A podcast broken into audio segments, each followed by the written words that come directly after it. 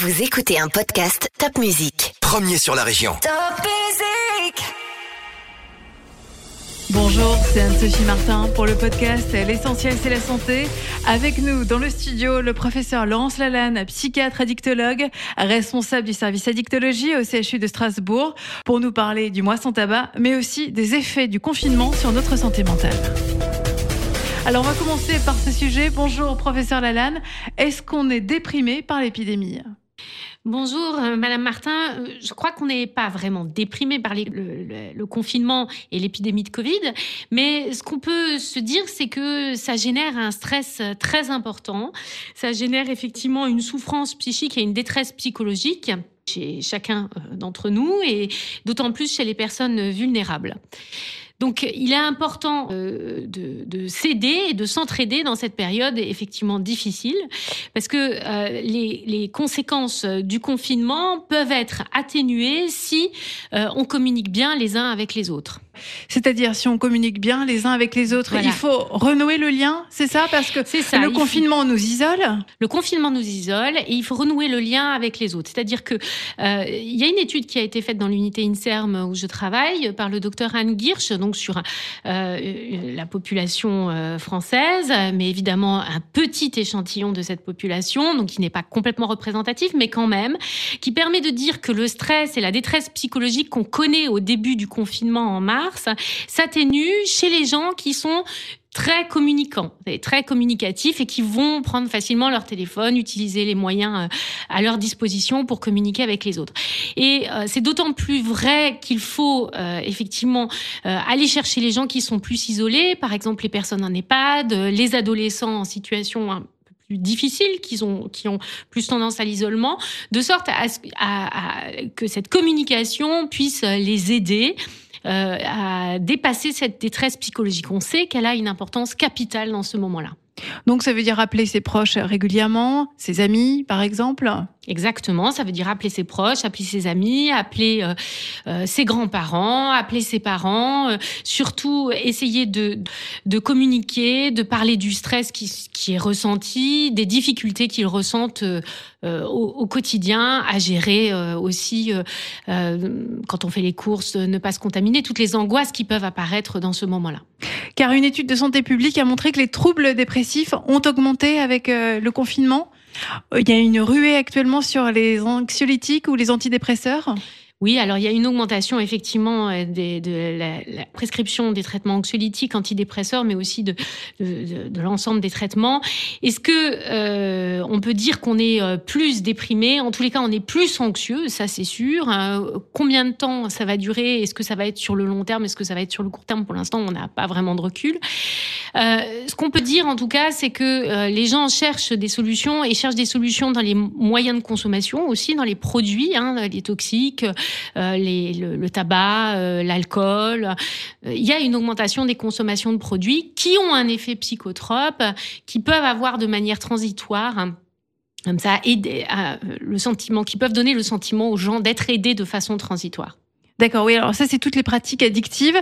Juste avant de, de revenir sur ces pratiques addictives, est-ce que les enfants sont aussi perturbés par ce contexte d'épidémie, par ce contexte anxiogène?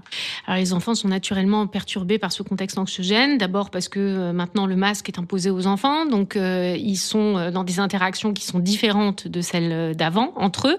Et puis parce qu'ils voient bien leurs parents dans cette situation de télétravail, s'occupant d'eux, puis ayant des difficultés à gérer au quotidien leur propre travail et euh, le, le, le, travail des enfants. Oui, bien sûr, ils sont euh, perturbés et euh, doivent être assurés dans ce contexte de confinement. Parce que les enfants, c'est un peu les éponges aussi des, des, adultes. Ah, c'est les éponges des mamans, les... c'est les éponges des papas, c'est les éponges des adultes en règle générale. Et c'est vrai qu'ils sont aussi coupés euh, du fait de l'anxiété par rapport aux personnes âgées et aux personnes à risque de plus de 65 ans.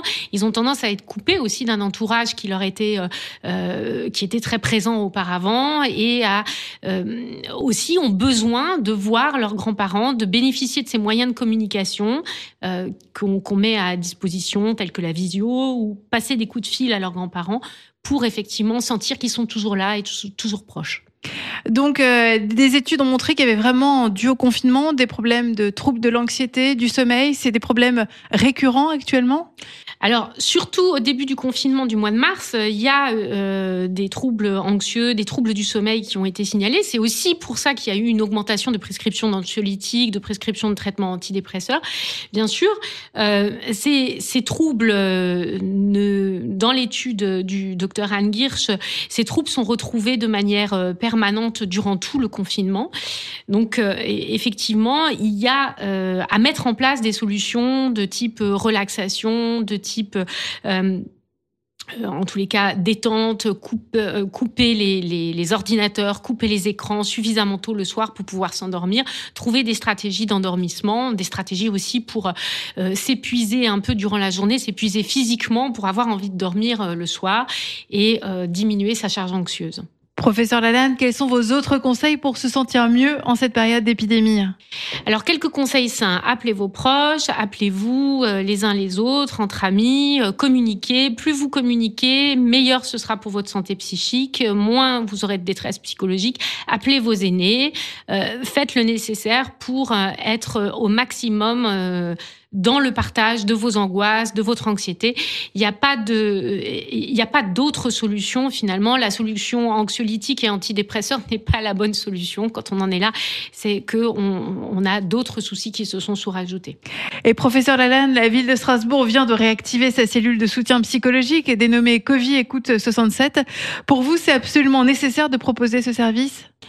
Oh ben, je crois que les, les, Strasbourgeois en ont déjà pas mal bénéficié hein, depuis euh, le confinement du mois de mars. Oui, c'est un dispositif qui marche très bien, c'est un dispositif qui est utile et euh, qui, euh, qui s'accompagne aussi d'un dispositif Covid Psy qui est pour les soignants, hein, plus particulièrement. Ces deux dispositifs permettent, en tout cas, euh, lors de détresse psychologique, de repérer des détresses psychologiques euh, importantes euh, chez les personnes, et puis de leur proposer des prises en charge si c'est nécessaire, ou de les apaiser. Alors, une récente étude montre que le télétravail et le confinement, s'augmentent les pratiques addictives. Dans quelle mesure on boit plus ou on fume plus pendant le confinement? Alors, si vous dites plus, ça veut dire que les gens fumaient et buvaient avant. Donc, euh, déjà, on est. C'est vrai que cette étude montre en fait que chez les personnes qui avaient déjà des conduites euh, de, de de consommation, on va dire, eh bien, il y a une augmentation euh, du tabac, il y a une augmentation de, la consommation d'alcool. Ça, c'est logique que vous augmentiez le tabac dans euh, une période de télétravail. Vous n'avez plus de frein, vous n'avez plus euh, votre patron qui vous regarde descendre pour aller fumer une cigarette ou vos collègues. Donc, c'est sûr que vous avez moins de frein à la consommation, de la même façon pour les consommations d'alcool. Il y a ce paramètre-là qui est à prendre en compte. Le télétravail est un facteur de stress très important, et puisque c'est un facteur de stress très important, tous les produits psychoactifs qui vont avoir une action anxiolytique, tels que le tabac, tels que l'alcool, tels que d'autres produits, vont être euh, augmentés. Ça, c'est la deuxième chose. Et puis la troisième chose, c'est que aussi, euh, lorsqu'on est en télétravail avec son conjoint et ses enfants, si on avait des pratiques euh, addictives dans la journée, elles sont d'un seul coup visibles alors qu'elles n'étaient pas visibles. Et donc ça aussi, ça peut, si vous voulez, être une façon d'avoir un retour sur ces pratiques addictives dans la journée quand on est confronté finalement à ses parents, à d'autres, euh, à ses enfants, alors qu'on consommait finalement euh, euh, seul ou voilà. C'est un révélateur. Ça peut être aussi un révélateur, tout à fait. Alors des cigarettes que l'on consomme sans restriction devant son ordinateur pendant qu'on travaille, ou ce verre de vin qui vient un peu récompenser la fin de journée de télétravail, c'est déjà le chemin vers la, la dépendance? Je dirais pas que c'est le chemin vers la dépendance, c'est-à-dire que euh, on peut euh, avoir une consommation euh, modérée, mesurée de d'alcool. Vous le savez, le problème avec le tabac, c'est que on sait qu'il faut zéro tabac pour zéro risque, donc toute consommation va augmenter le risque. De la même façon, l'alcool, quand on commence à avoir des consommations excessives, va augmenter les risques de mortalité et de morbidité. Donc est-ce que c'est le début de la dépendance? Non, c'est pas le début de la dépendance. Euh, on peut toujours freiner une consommation et on peut toujours freiner collectivement une consommation. Hein. C'est l'objectif de Moi sans tabac, par exemple. Alors, il y a le confinement actuellement, reconfinement, mais il y a aussi le mois sans tabac. C'est un défi hein, pour motiver chacun pour arrêter de fumer. Est-ce important d'avoir un défi? Est-ce que le concept de défi marche pour arrêter? Ben, ça marche parce que le challenge, ça marche toujours. Hein. C'est un challenge collectif, c'est quelque chose qui nous unit, euh, c'est une cause euh, qui est importante pour les personnes qui s'y inscrivent. Et le fait de savoir, d'abord c'est au mois de novembre, en plein confinement, donc ça c'était c'est quand même assez étonnant hein, au niveau du timing. Mais le fait de savoir qu'on n'est pas seul à se confronter à ce problème, ben, ça peut être motivant. Or, arrêter de fumer, c'est quelque chose de très compliqué. C'est pas seulement une habitude, mais ça devient, ça fait partie du fonctionnement normal quand on arrête de fumer, on est irritable, on est plus déprimé, on est euh, plus en, difficulté de faire nos tâches quotidiennes. Et donc, savoir que d'autres personnes sont dans ce même mouvement, pouvoir bénéficier de conseils par rapport à l'arrêt du tabac, voire de consultations euh, avancées, eh bien c'est vraiment quelque chose de très aidant. Alors, qu'est-ce qui nous pousse à devenir dépendants? Comment on explique le phénomène d'addiction? Alors, qu'est-ce qui nous pousse? Il y a des facteurs environnementaux. On sait tous qu'on n'est pas à égalité par rapport à la dépendance à un produit. Il y a des facteurs environnementaux, il y a des facteurs familiaux. C'est pas pareil d'avoir vécu dans une famille de fumeurs que d'avoir vécu dans une famille de non-fumeurs. C'est pas pareil d'avoir vécu des traumatismes dans sa vie que d'avoir, euh, voilà, vécu aucun traumatisme. Je pense à ces gens qui euh, finalement euh, euh, ont changé de pays, ont dû fuir euh, leur, euh, leur pays d'origine. Donc il y, y, a des gens qui ont des, des, traumatismes psychiques extrêmement lourds qui vont les précipiter vers un produit simplement pour soulager l'anxiété liée à ces difficultés. Et puis, on n'est pas tous égaux face euh, au stress, euh, face à, certaines situations de la vie euh, quotidienne. Et c'est dans ce contexte-là qu'on va développer des addictions. Alors, on va choisir son produit, certes, mais il y a des facteurs environnementaux qui sont importants comme déterminants. Et si l'addiction augmente pendant le confinement, c'est parce que si on est seul, c'est la solitude? Alors, il n'y a pas que la solitude. Euh, bien sûr que c'est un facteur. L'isolement est un facteur d'augmentation euh, des processus euh, addictifs. Il y a des études là qui montrent que l'ennui est un facteur d'augmentation, la solitude, le, mais aussi le, le fait d'être euh, peu connecté, je vous l'ai dit, hein, d'avoir peu de communication avec ses proches, de voir peu de proches, hein, qui c'est aussi un facteur qui va aggraver les choses. Et puis euh, le stress, hein, le stress lié à la peur d'être contaminé, le peur, la peur de contaminer ses proches et le fait de ne pas savoir où on va, parce qu'il y a quand même euh, ça actuellement, c'est que pour beaucoup de gens, euh, euh, sur le plan économique, il y a des difficultés à traverser et ces difficultés, eh bien, s'accompagnent d'une angoisse très importante avec une augmentation des consommations.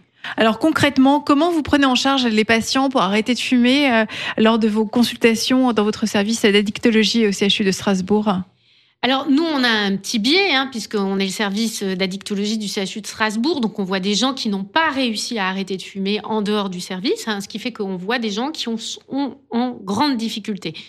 Donc déjà, on les prend certainement pas en charge de la même façon que quelqu'un qui va euh, euh, aller en médecine générale, euh, demander l'arrêt du tabac et qui va s'en sortir avec une prescription de substitut nicotinique.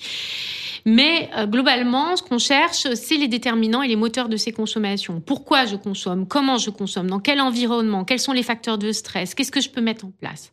C'est-à-dire, on va mettre en place des stratégies, ce qu'on appelle des stratégies, c'est-à-dire euh, comment je peux euh, me relaxer dans une situation stressante pour ne pas euh, avoir envie de consommer et surtout comment je peux anticiper cette angoisse. Je sais que tel événement va arriver. Je sais que dans cet au cours de cet événement, je vais être stressée. Comme je le sais, qu'est-ce que je peux mettre en place avant pendant et après pour éviter de consommer du tabac. C'est anticiper les angoisses. Anticiper les, les, les situations à risque de consommation. Quels sont les principaux conseils pour arrêter de fumer que vous donnez? Je ne crois pas qu'on donne des conseils comme ça de manière générique. Hein. On donne des conseils euh, personnalisés, on avance avec le patient. Il n'est pas question de donner un conseil sans se préoccuper de la situation personnelle du, de, la personne.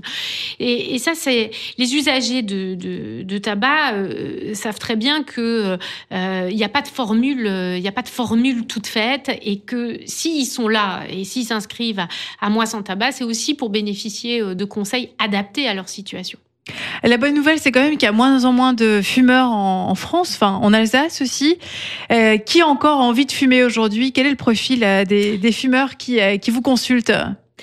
Alors, c'est vrai et en même temps, on peut dire qu'il y a moins de fumeurs. Ok, bon, soit.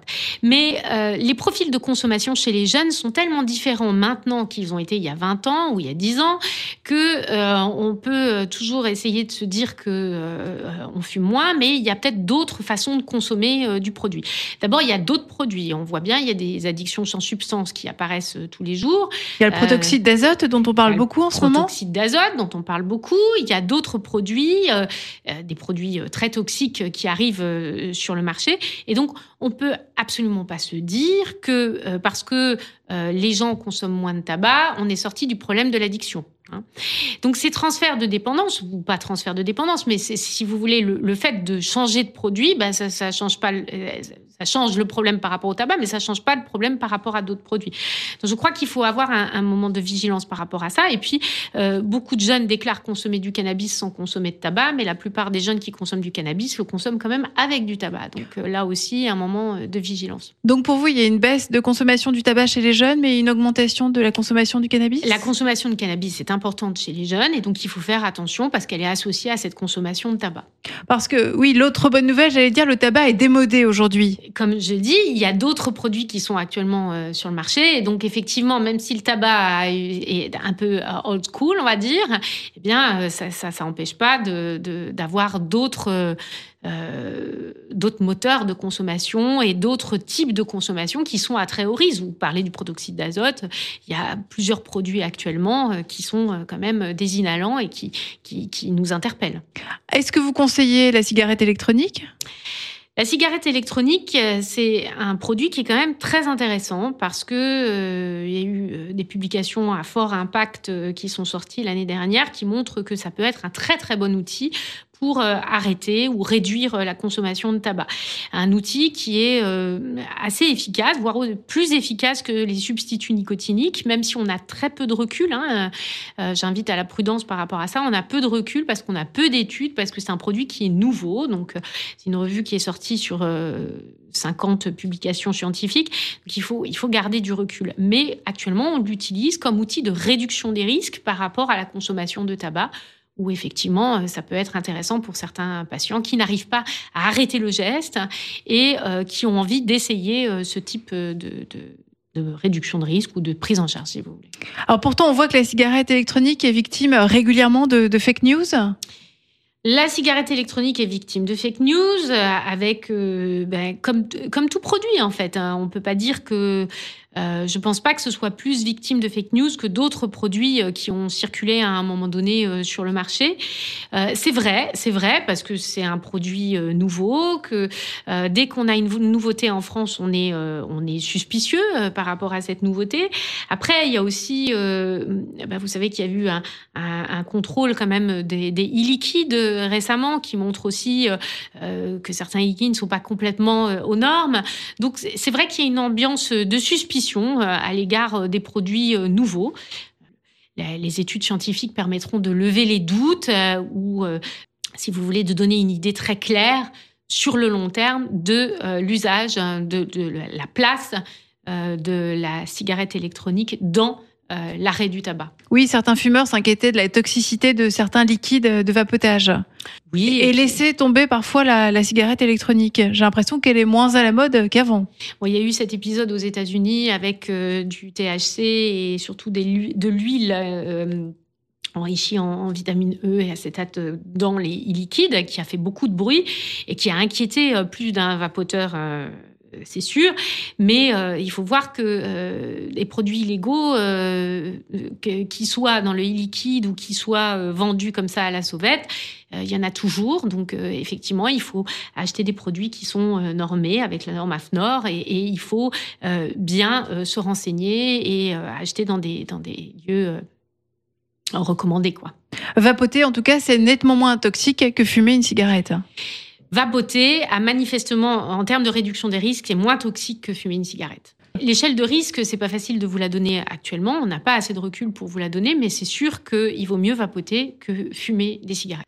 Et professeur Lalanne, pouvez-vous nous rappeler les risques du tabac sur la santé, car ça peut aussi convaincre d'arrêter Mais les risques cardiovasculaires sont très importants. Il vaut mieux, il y a une, étude qui est sortie récemment qui dit qu'il vaut mieux arrêter avant euh, l'âge de 40 ans de fumer des cigarettes et qu'on augmente petit à petit euh, son risque.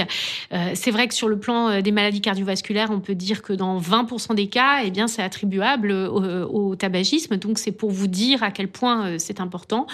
Et, et le tabac n'est pas seulement responsable de maladies cardiovasculaires, mais de cancers, bon nombre de cancers, donc cancer du poumon, mais aussi d'autres types de cancers. Donc je crois que on a, enfin, en termes de, de, mortalité et de euh, maladie, on sait que le tabac est la première cause et euh, cet indice de risque. Et quand on arrête, on a des effets tout de suite, on a assez rapidement un sentiment de bien-être? Je crois que quand on arrête, on n'a pas tout de suite un sentiment de bien-être. Hein. On a quand même, euh, bien sûr, on a euh, ce sentiment de bien-être va venir euh, par la suite, mais il faut pas euh, se leurrer. Il y a quand même, c'est pas pour rien qu'on parle d'aide à l'arrêt du, tabac. Mais il y a, quand même des signes d'encouragement quand même. Il y a des signes d'encouragement, c'est-à-dire on retrouve le goût, on retrouve l'odorat, on arrive à profiter des petits plats de la grand-mère. J'espère que après le confinement, ce sera le cas pour ceux qui auront arrêté de, de fumer durant le mois sans tabac. Euh, oui, on, a, euh, on, retrouve des sensations gustatives, tout à fait, et on retrouve un certain plaisir euh, à, ce niveau-là, mais ça s'accompagne évidemment de temps en temps de quelques kilos supplémentaires. merci pour tous ces conseils pour arrêter de fumer. Je rappelle que c'est le mois sans tabac. merci beaucoup, professeur Lalanne, pour ce podcast. L'essentiel, c'est la santé.